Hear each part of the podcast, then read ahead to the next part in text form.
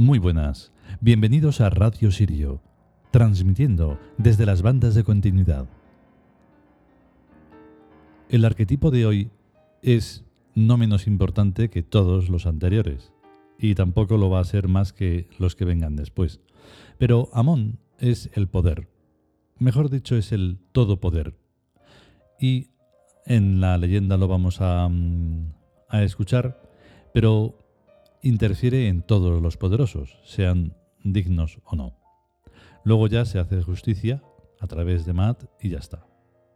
Lo que más me ha llamado la atención, a mí mismo sí, es que releyendo este capítulo del, libro de Dioses 1, Dioses egipcios, es que no hacemos referencia a lo que hemos descubierto recientemente sobre eh, los vamos, lo que es los mitos o divinidades, mejor dicho, eh, japonesas. Porque aunque nosotros hemos representado desde, siempre, más o menos, más hace muchos años, a Materasu, no nos hemos enfocado mucho más. Y me parece realmente curioso. No teníamos la suficiente información y ahora pues la tenemos. Y esto me hace reflexionar bastante. El caso es que, bueno, tenéis que poner atención en lo que decimos en el texto que viene y luego nos escuchamos. Hasta ahora.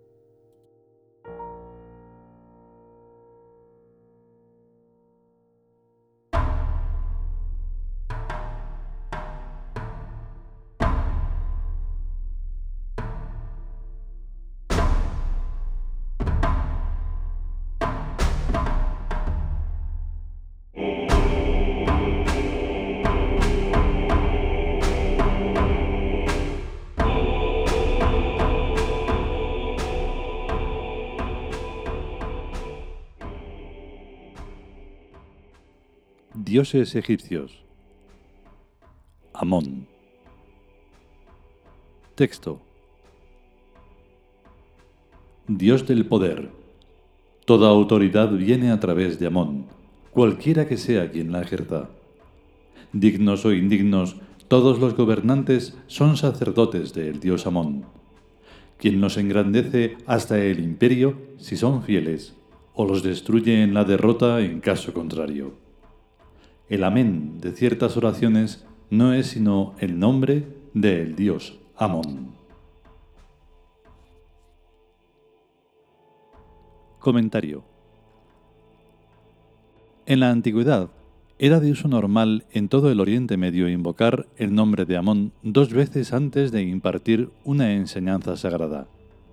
El en verdad, en verdad os digo es una falsa traducción de la frase en latín Amen, amen, dico vobiscum.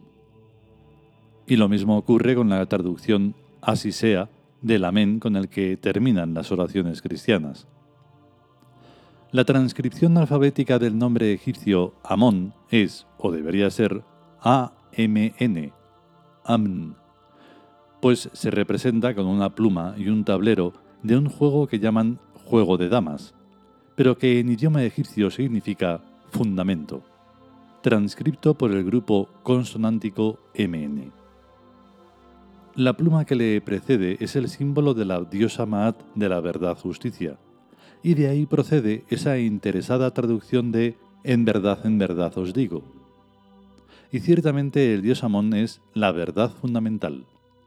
El personaje llamado Jesucristo hacía una distinción entre mi padre y vuestro padre, refiriéndose a los judíos pues con mi padre estaba aludiendo a Amón y con vuestro padre estaba aludiendo al Dios de los judíos.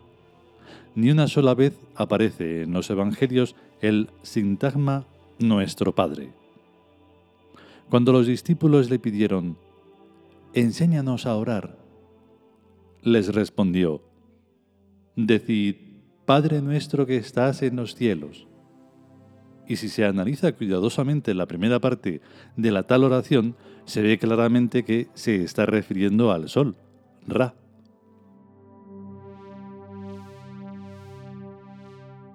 Padre nuestro que estás en los cielos. El sol, Ra, está en los cielos. Santificado sea tu nombre. El nombre del sol, Ra, es santo. Venga a nosotros tu reino la luz del sol es el reino de Ra. Hágase tu voluntad así en la tierra como en los cielos. Y efectivamente eso es lo que ocurre. La segunda parte es probablemente un añadido apócrifo.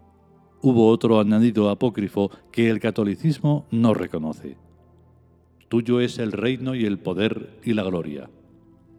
La presencia del nombre Amón es observable en la capital de Jordania, Amán, con intensificación de la M, y en la palabra turca con la que se pide socorro, Amán. En los idiomas medio orientales, las vocales son ambiguas y la vocalización del grupo MN puede sonar mon, men, man e incluso min, indistintamente.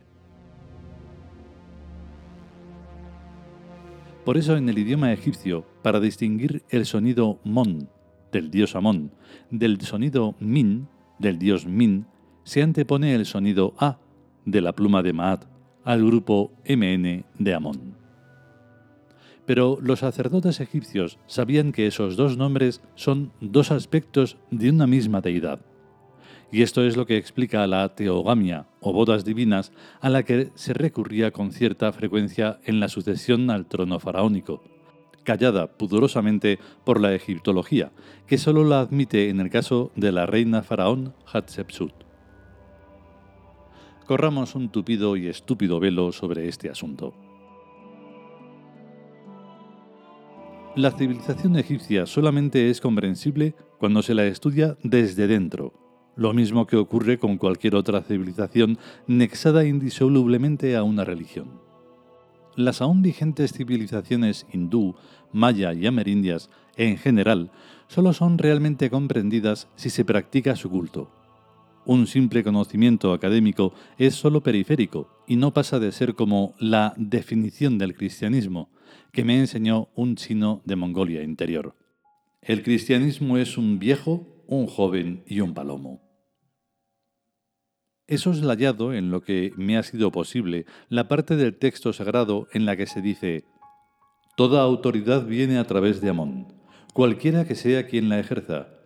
Dignos o indignos, todos los gobernantes son sacerdotes del dios Amón, quien los engrandece hasta el imperio si son fieles o los destruye en la derrota en caso contrario no me hace ninguna gracia reconocerlo porque puede parecer que justifica a todos los gobernantes tiránicos, criminales y mentirosos. Un tal San Pablo recogió esta idea y la expresó escribiendo, Toda autoridad procede de Dios.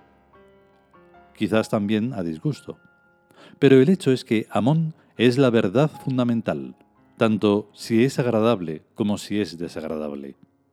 Por lo menos el texto sagrado completa la frase anunciando el destino que espera a los gobernantes infieles, la derrota y la destrucción.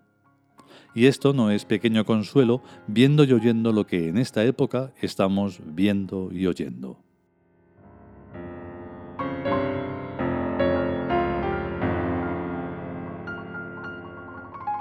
Y hasta aquí el capítulo de Amón. Espero que os haya parecido interesante, que hayáis aprendido cosas que no, no se dicen en, en las culturas generales, porque siempre a través de la intuición, como decíamos ayer, es como más se aprende, porque uno dilucida y, y llega a conclusiones que no se llegan a través de los academicismos. Da igual, el caso es pensar y estar ahí atentos y despiertos. Mañana, bueno, mañana que sea, con, si podemos eh, hacer el próximo capítulo lo haremos y si no podemos y si no queremos, pues no. Pero vamos, la voluntad es que sí. Que tengáis un gran día. Chao.